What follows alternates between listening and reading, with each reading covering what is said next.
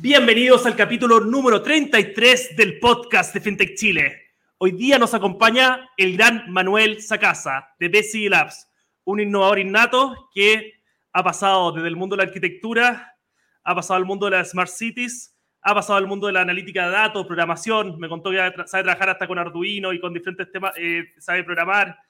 Es un profesional totalmente innovador, ha sido profesor de posgrado en la Universidad de Chile, ha sido también profesor de taller en un taller de prototipado en la Universidad Andrés Bello. Así que nos viene a contar mucho de cómo hacer innovación rápida en empresas corporativas grandes también, que a veces cuesta un poco mostrar todo el mundo. Y Manuel nos viene a contar acá la fórmula. Así que Manuel, bienvenido acá al estudio de FinTech Chile. ¿Cómo estáis, Rafa? ¿Me escucháis? Bien, ¿y tú? ¿Todo bien? Todo bien, todo bien. ¿Cómo, ¿cómo vienes? ¿De dónde nos acompañáis, Manuel? Estoy en mi casa. Estoy en mi casa. Eh, buena nueva normalidad. Volviendo un día a la semana, eso sí, que era muy necesario eh, para recordarnos que somos humanos y que realmente es necesario ese contacto. No, de todas maneras, clave ahí, un híbrido, una de las semanas excelente. Sobre todo el, café, el, café conversado en la oficina que, que es mejor que de repente que muchas reuniones. Sí, se pierde mucho.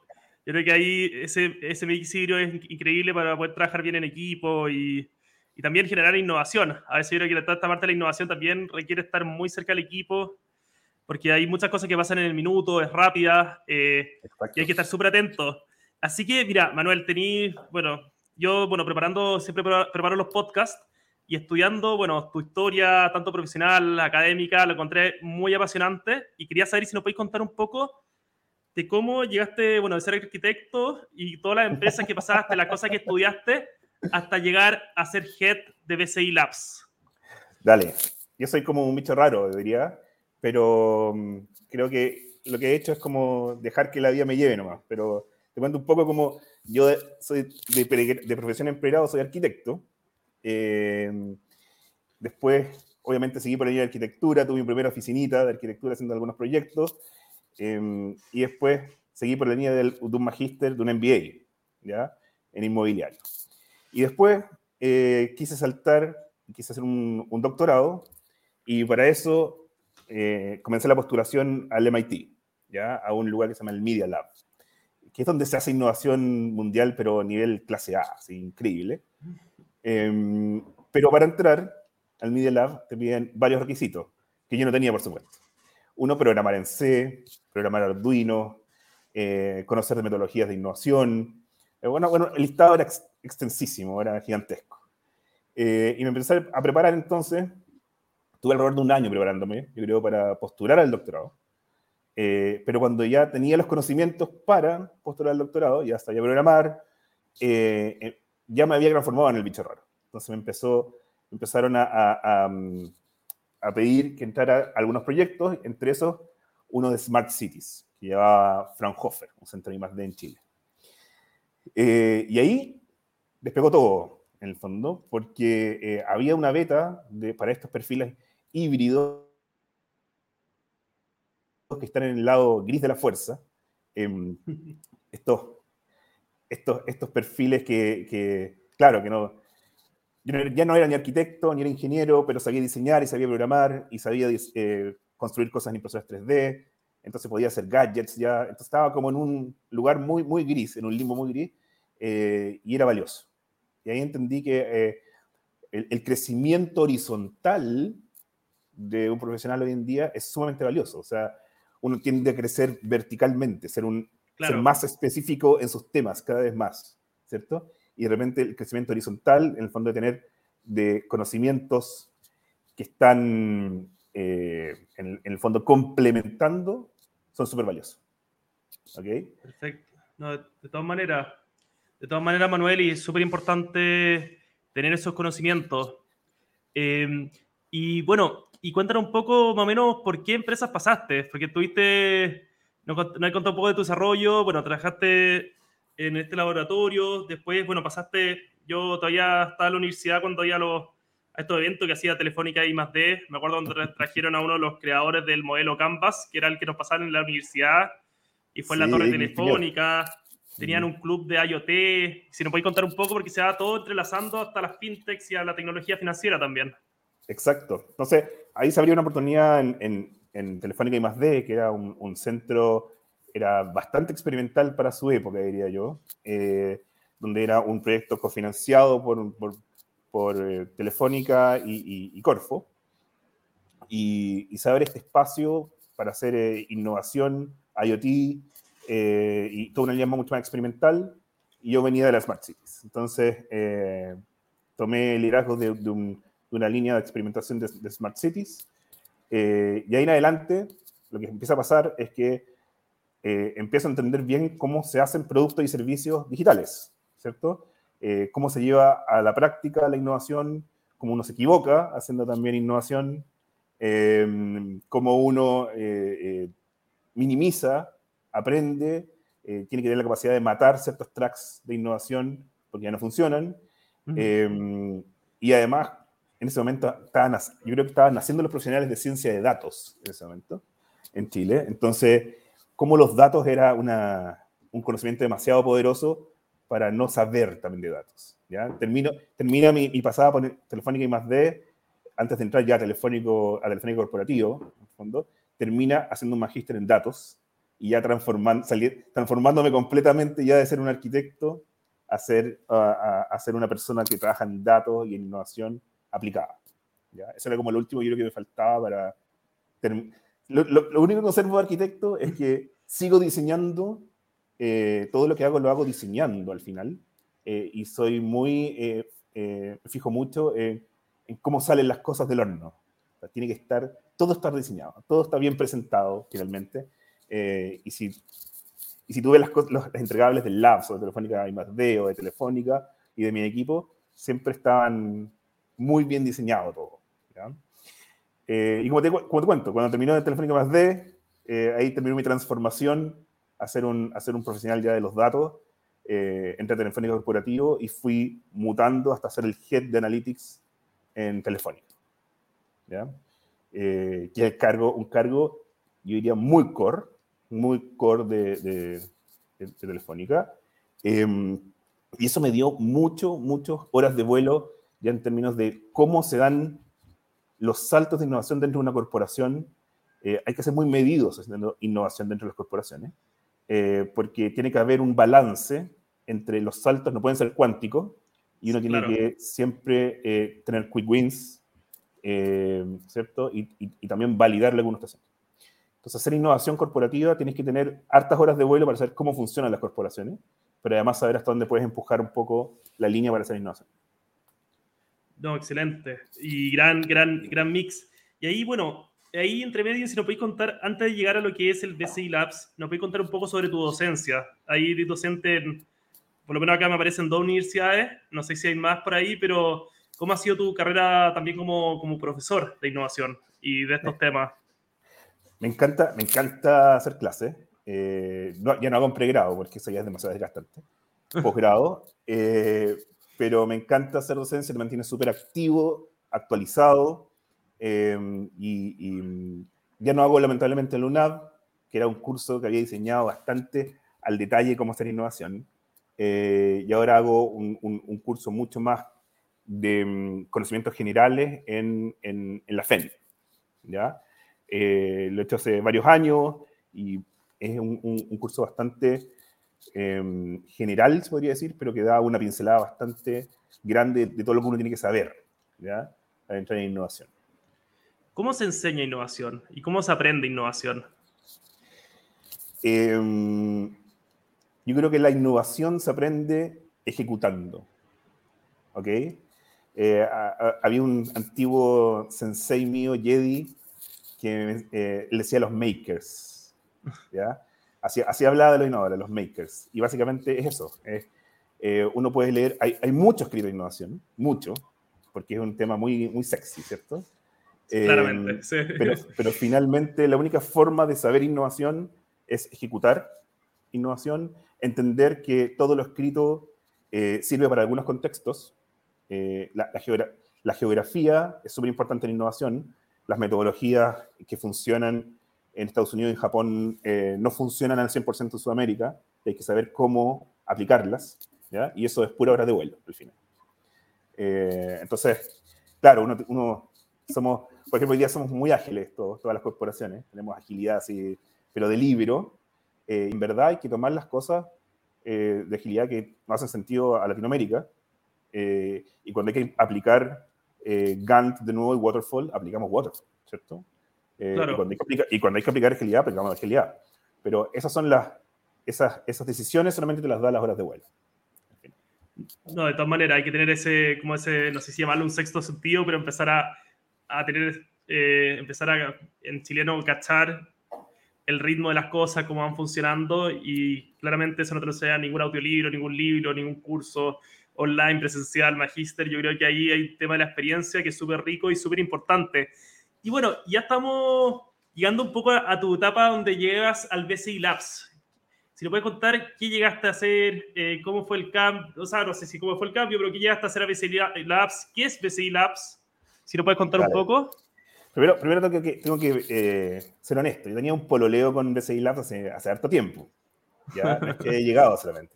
Conocí a los otros head del BCI Labs eh, hace muchos años, hacíamos clases, entonces también éramos docentes, eh, en la universidad. Entonces yo sabía muy bien lo que era el BCI Lab eh, y lo entendía y sabía dónde iba. Entonces estaba como un poco predestinado a lo mejor a ser el head del lab.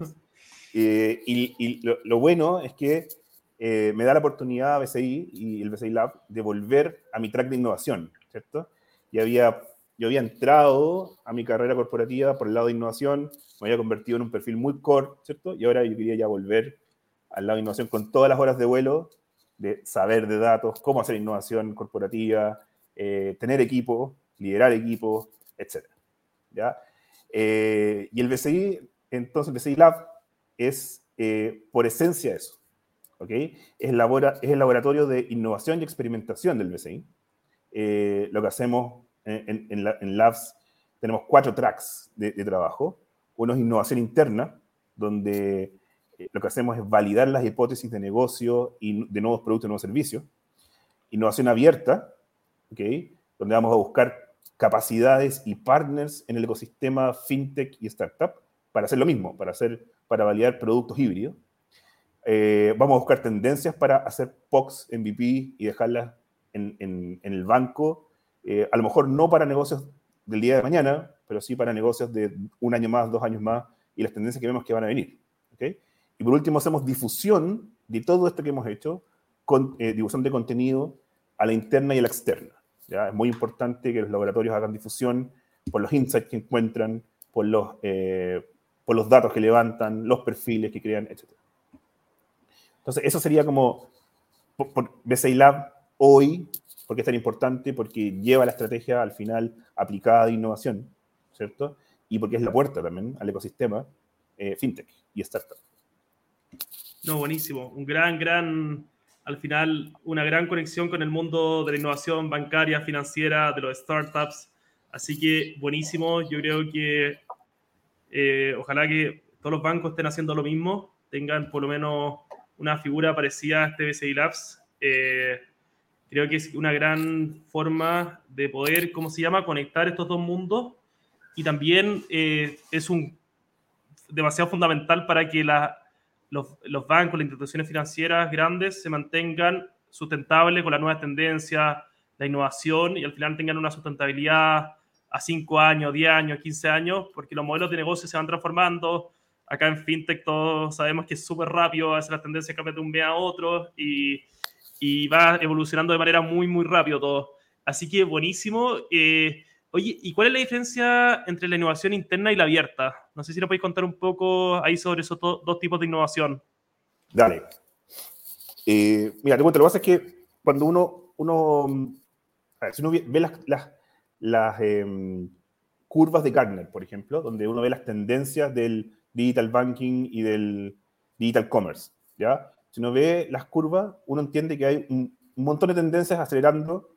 Eh, de hecho, el 2025 van a ver, eh, si, tú no estuviste metiendo recursos y horas y trabajo eh, hace años, lo que va a pasar es que ya no puedes entrenar esas capacidades dentro de tu corporación. ¿okay? porque la velocidad de las tendencias es mucho más grande que los recursos que, que existen, ¿ya? Y los focos, ¿ya? Recuerda que una corporación y, y las grandes empresas tienen que tener un portafolio balanceado entre explotación, donde tienen que seguir adelante con su negocio, y exploración, donde tienen que, eh, en el fondo, testear nuevas tendencias para eh, mutar su negocio, ¿cierto? Pero, pero ese portafolio de repente no, no, queda tan equilibrado y no está muy en la explotación, ¿ok? Lo que, lo que nos pasa, nos pasa a todos, en el fondo, ¿ya? ¿Qué pasa con esto? Que cuando llega el momento de, oye, esta tendencia ya llegó, yo ya no tengo las capacidades para entrenarla dentro de mi corporación y necesito partners. Necesito que alguien ya lo ha hecho y tener un crecimiento que se llama inorgánico. ¿ya? El crecimiento orgánico es entrenar las capacidades adentro. El crecimiento inorgánico es tener una relación con alguien que ya entrenó esas capacidades y hago una alianza con ese. Y que este, esos son las fintech o las startups o el ecosistema. ¿Ok? Perfecto. Entonces, esa es la diferencia entre innovación abierta e innovación interna. Innovación interna es que todavía estamos entrenando tendencias que todavía están bien atrás en la curva de, de las curvas de Gartner y todavía podemos eh, entrenar esas capacidades adentro de la corporación. Y la innovación abierta es cuando ya vemos, oye, esta tendencia ya llegó. ¿ya? Entonces hay que, en el fondo, salir a buscar partners porque necesitamos hacer alianzas para meternos en este negocio. ¿Okay? Y, y, esa es parte de la estrategia que deberíamos tener todo en el fondo. Sí, sí no, no podemos estar en, en, en, todos, en todos lados al final. Por eso el ecosistema claro. es tan importante, ¿cierto? Eh, por ejemplo, no sé, ¿qué tendencias ya llegaron? ¿Cierto? Por ejemplo, las, las digital wallets. ¿Ya? Digital claro. wallets ya están, o sea, tú hay, hay 5, 6, 10 digital wallets funcionando. Eh, el Open Banking llegó, ¿cierto? O sea, si no, si no estuviste antes metido desarrollando esa capacidad, ya no, ya no es el momento, ya Open Banking ya está, ya llegó. ¿cierto? Ya está. O sea, eh, la, la, autenticación con biométrico, ¿ya? Eso, ya está. Eh, lo otro, por ejemplo, el, el so, Social Messaging App Wallet, que es como hacer transferencias P2P, P2M de persona a persona, pero con tu listado claro. de contactos a través de una wallet. Eso también está. Entonces hay una tendencia que venía... Y viene ese año en otros países. En China tienen el WeChat, donde pagan todo a través de eso. En Estados Unidos tienen otras, no me acuerdo el nombre ahora, pero tienen otra que es de PayPal, que también es como una red social. Bueno, está eh, Tamats del BCI, que también tiene un poco algo parecido, ¿no? Exacto. O sea, si no hiciste eso antes, esto ya, ya llegó. ¿ya? ¿Y cuáles son las tendencias futuras? Que todavía sea, están en camino, pero ya están hacia la puerta esquina. En el fondo, eh, blockchain ocupaba un pago, por ejemplo, o en finanzas.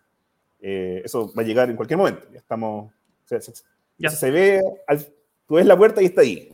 ¿ya? Está ahí. Eh, está ahí. Está ahí. O sea, por ejemplo, no sé, pues, eh, shoppable media, que es como comprar a través de redes sociales. Em, los asesores, los asesores personales de, de digitales. ¿Ya? Tener un, un, un, modelito, un bot que le esté asesorando para hacer, por ejemplo, diferentes acciones, inversiones, no sé, lo que fuera, ¿ya?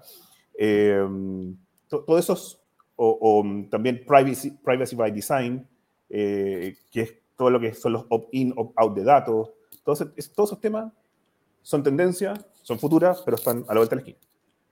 ¿Ya? ¿Están a la vuelta? lo, que, lo que digo es que esa es la diferencia entre innovación abierta y, e innovación interna.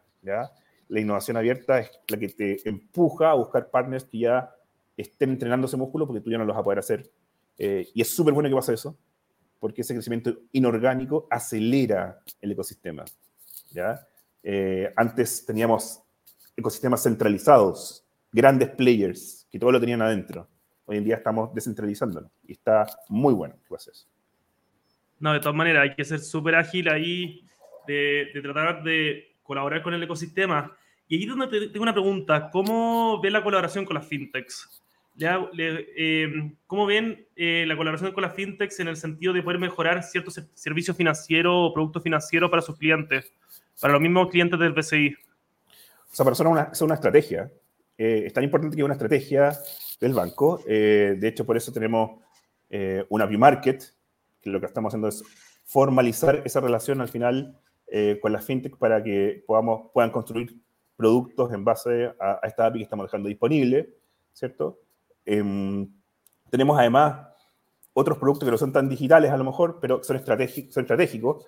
Por ejemplo, el, el, eh, el, centro NACE, que este espacio, bueno, era sí. muy, estaba muy en ebullición prepandémico, pero, pero este, este lugar donde físico, donde habían oficinas, donde uno podía arrendar y adentro además eh, eh, habían otras empresas que te podían dar colaboración en múltiples servicios para las pymes, ¿cierto?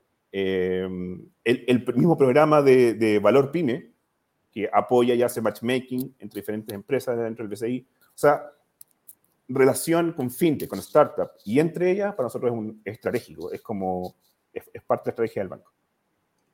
¿Y nos puedes dar algún ejemplo, Manu, de, de, cómo funcionaría, así un ejemplo sin nombre, sin apellido, pero, por ejemplo, cómo funciona eh, la integración o la colaboración con una fintech? Un ejemplo, obviamente deben haber varias formas, pero algún ejemplo que nos puedas dar para ilustrar un, poco mejor. tenemos, lo, lo que estamos haciendo ahora es como abrir eh, esto es un, voy a hacer un, eh, un, spoiler. Voy a hacer un ah, spoiler. Voy a hacer un spoiler, pero eh, queríamos que fuera una sorpresa, pero voy a hacer un, mini spoiler o un, un, un, trailer, un trailer de esto. Eh, ¿Cómo funciona? Básicamente lo que estamos haciendo es buscar necesidades al interior del, banco como de Sailab. oficializamos, formalizamos, priorizamos esas necesidades, le damos forma, en el fondo, para que sea muy, fácil de Em, de, entender. Y después lo que hacemos, vamos a hacer scouting, salimos al, al ecosistema y vamos a buscar posibles soluciones, eh, independientes de su madurez todavía, para testearlas, para eh, conectarlas, para implementarlas directamente, em, dependiendo del estatus o la madurez de que tenga la fintech, la startup o la solución. ¿ya?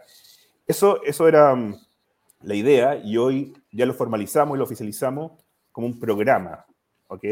lo íbamos a, lo, íbamos a sacar como gran boom en, en el FinTech Forum, pero, pero lo, voy a tirar aquí al, tiro. Eh, básicamente hay un, es un programa que hemos nombrado Programa B6 Startup, y es un programa oficial donde eh, vamos, va a estar colgado en la página del laboratorio, donde las startups o las fintech pueden ingresar, pueden eh, dejar sus datos, y nosotros vamos a hacer el servicio de matchmaking para después hacer scouting y dejarlas conectadas con el banco, testearla, eh, madurar sus productos, etc. Eh, en este momento hay una apertura general, o sea, no hay un desafío específico, pero en las próximas semanas vamos a ir dejando desafíos específicos em, para, cerrar un poco el foco de esas, de esas, eh, de startups o fintech. Por ejemplo, un desafío de lending tech, un desafío solamente de agregadores de datos, un desafío de motores de riesgo, por ejemplo, etcétera. ¿Ya? En este momento la apertura, como te digo, es general, el llamado general, pero ya comenzó eh, y el kickoff oficial va a ser en el FinTech Forum.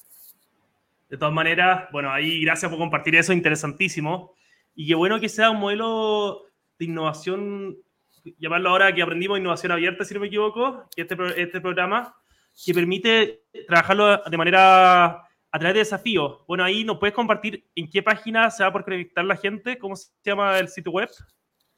Sí, les doy un disclaimer, eso sí, ¿eh? estamos colgando una nueva versión del, del, del, sitio, así que entren ya la próxima semana, pero es www.bcilabs.cl y ahí van a encontrar en, arriba en el header, van a encontrar programa BCI Startup y está el, el formulario para dejar los datos y nosotros después ya los contactamos.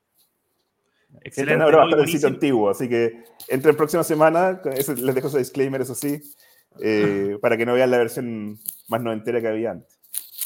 No, de todas maneras, pero siempre la, la versión noventera ayudan mucho, ayuda mucho, o sea, transformando las páginas a una versión más 2022.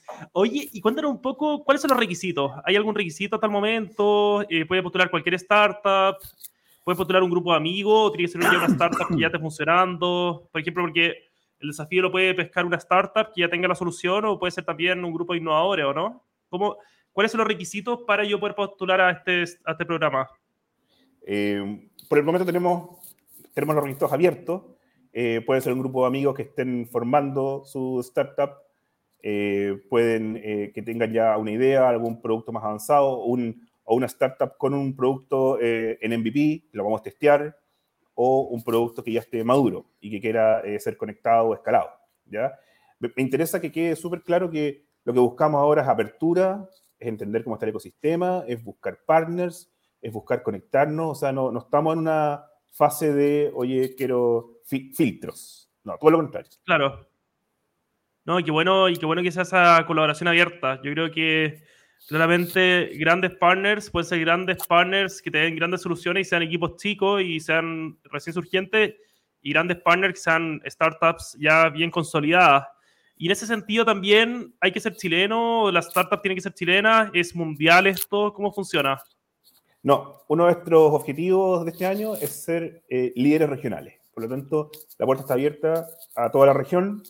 Eh, así que yo, sé que tenéis harto, harto público aquí que es, fuera de Chile, así que todo lo contrario, están abiertas las puertas para toda la región eh, y además que con, con, tele, con, podemos comunicarnos donde sea. Así que bienvenidos a todas las startups de, de, todos los países de la región, no hay ningún problema. No, excelente, excelente, excelente. Bueno, y ahí vamos a tener a, si no me equivoco, a Pedro Segers en nuestro panel de Open Finance, Open Data, el día, eh, uno de los días de, del evento, así que también no se pierdan el panel de BCI.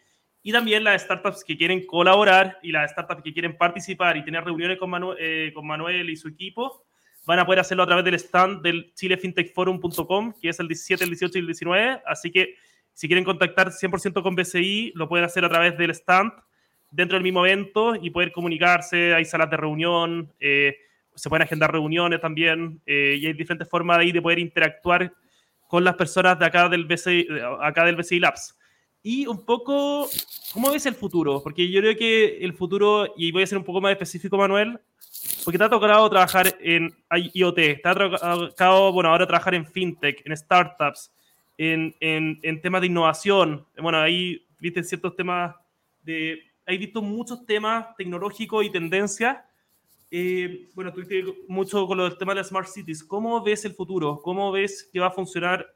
Y esta pregunta está fuera, eh, em, fuera de... Pero cómo, eh, un poco fuera de, no sé, de lo que es ya solo el BCI, pero ¿qué ves tú como persona que viene el futuro? ¿Cómo van a ser la sociedad en años más, diez años más? ¿Y qué cosas van a ir cambiando?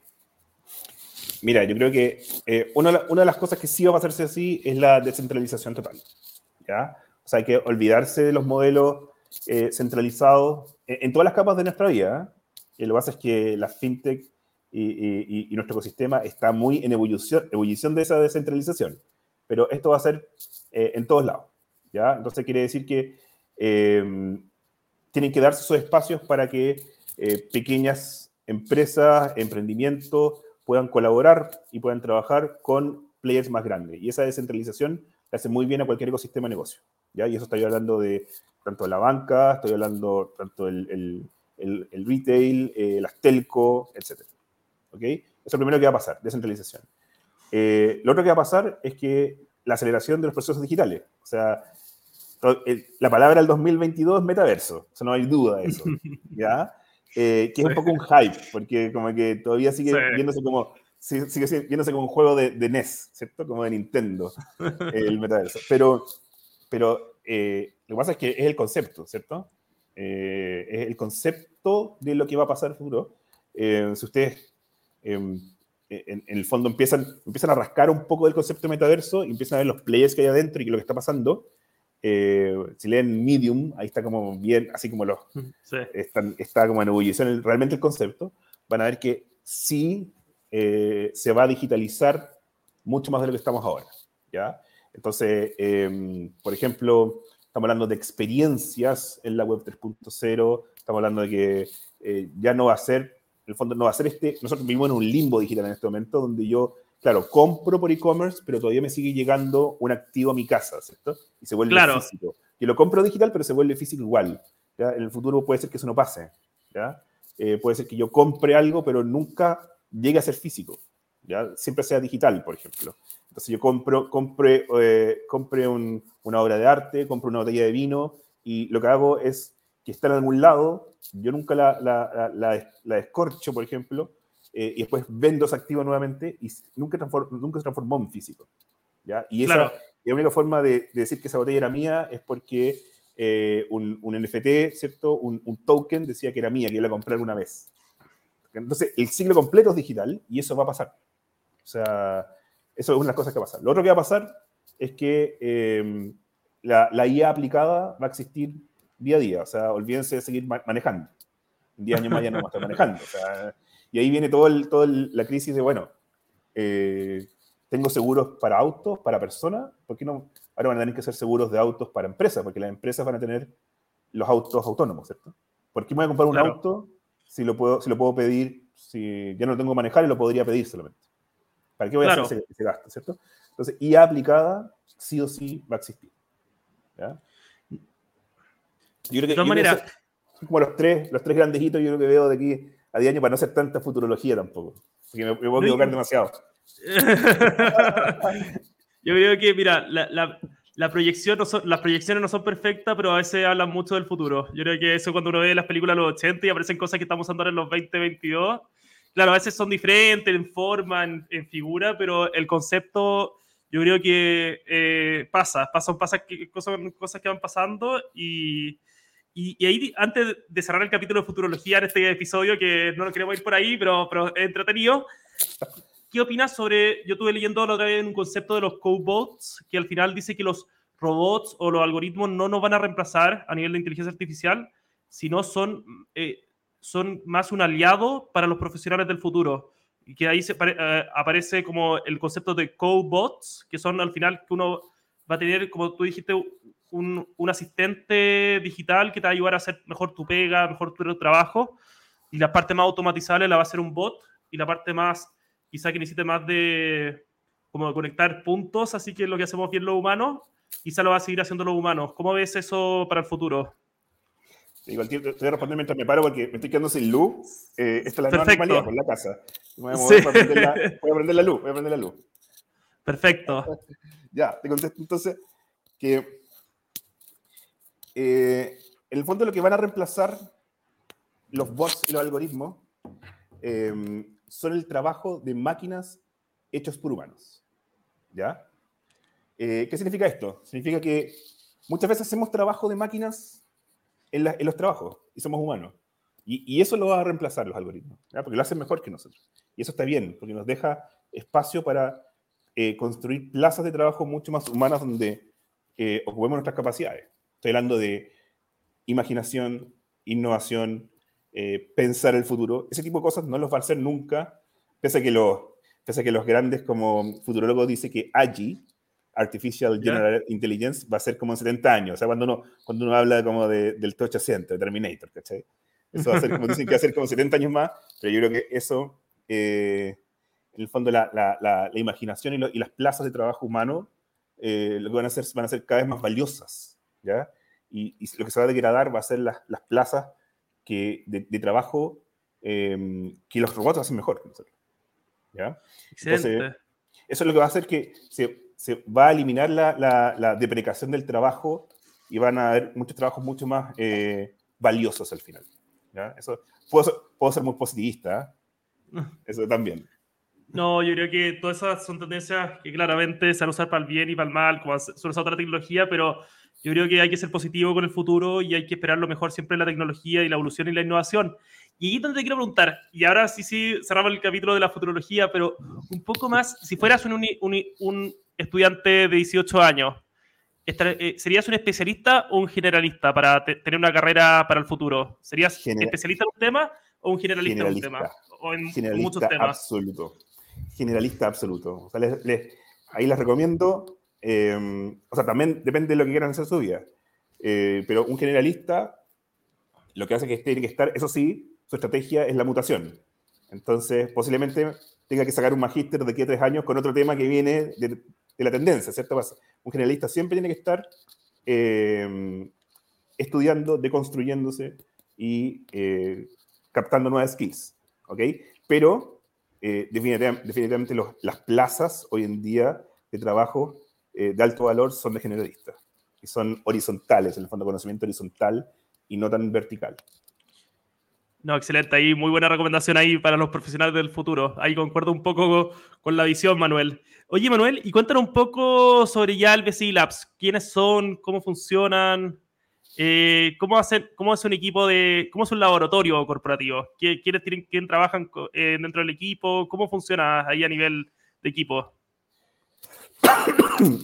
el laboratorio hoy en día está mutando, está pasando a ser más eh, desde un equipo de, gestión de proyectos que eran, eran puros pro owners al principio, a ser una, una, una pequeña startup interna, una, una célula tech, se podría decir, ¿ya? Donde tenemos diseñadores adentro, eh, tenemos eh, gente de datos que hace analítica, tenemos product owners, periodistas que hacen, que hacen difusión y construyen contenido, etc. Entonces, tenemos una célula que lo que hace es tener todos los skills in-house, ¿ya? Eh, como, como una, un equipo tech al final, y eso hace que seamos muy, seamos muy rápidos y podamos, en el fondo, cuando hacemos un, un, proyecto o cuando sacamos eh, un, entregable, todas las skills están adentro. ¿ya? Y podemos, tenemos al final como una fábrica, ¿cierto?, de innovación.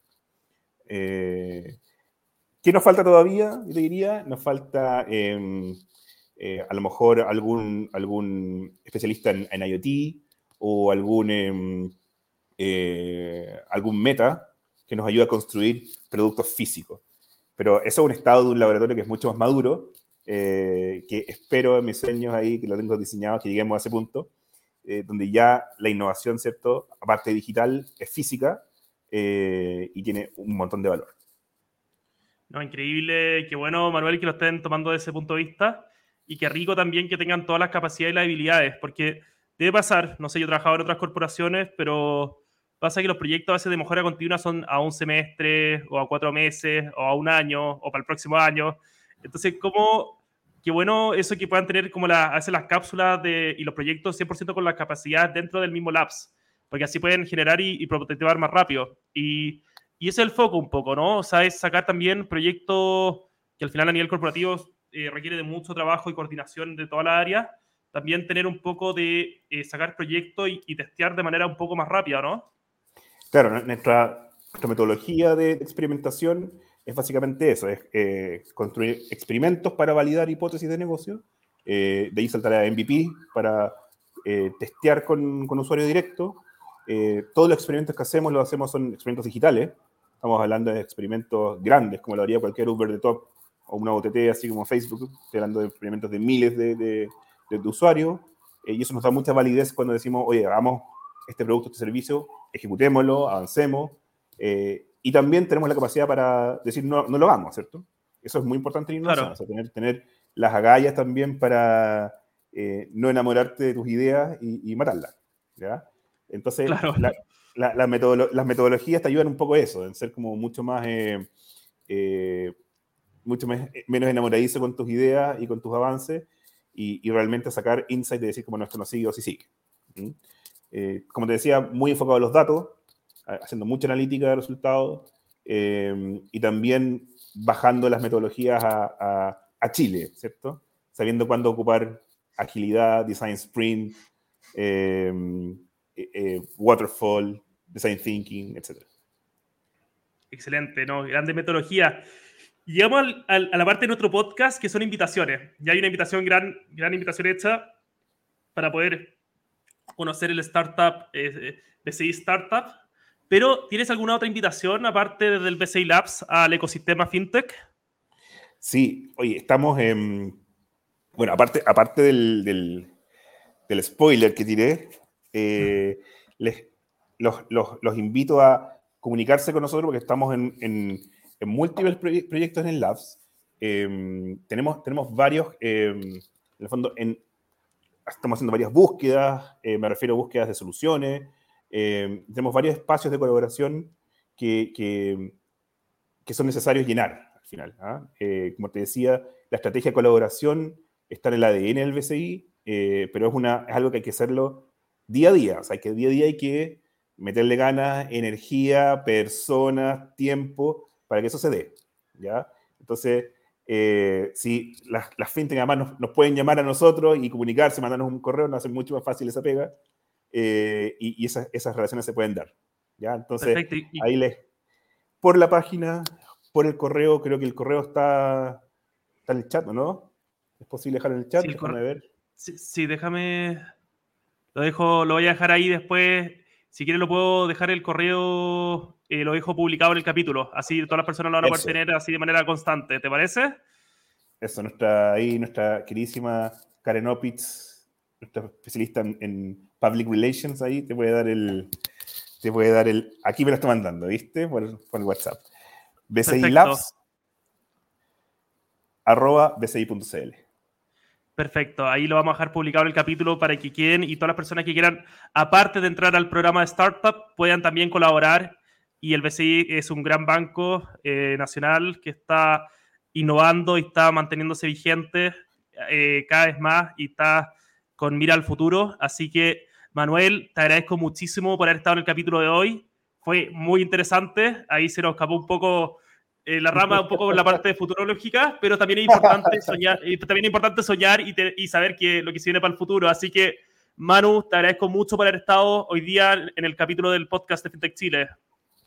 Muchas gracias, Rafa, por el espacio eh, y nos vemos en el FinTech Forum.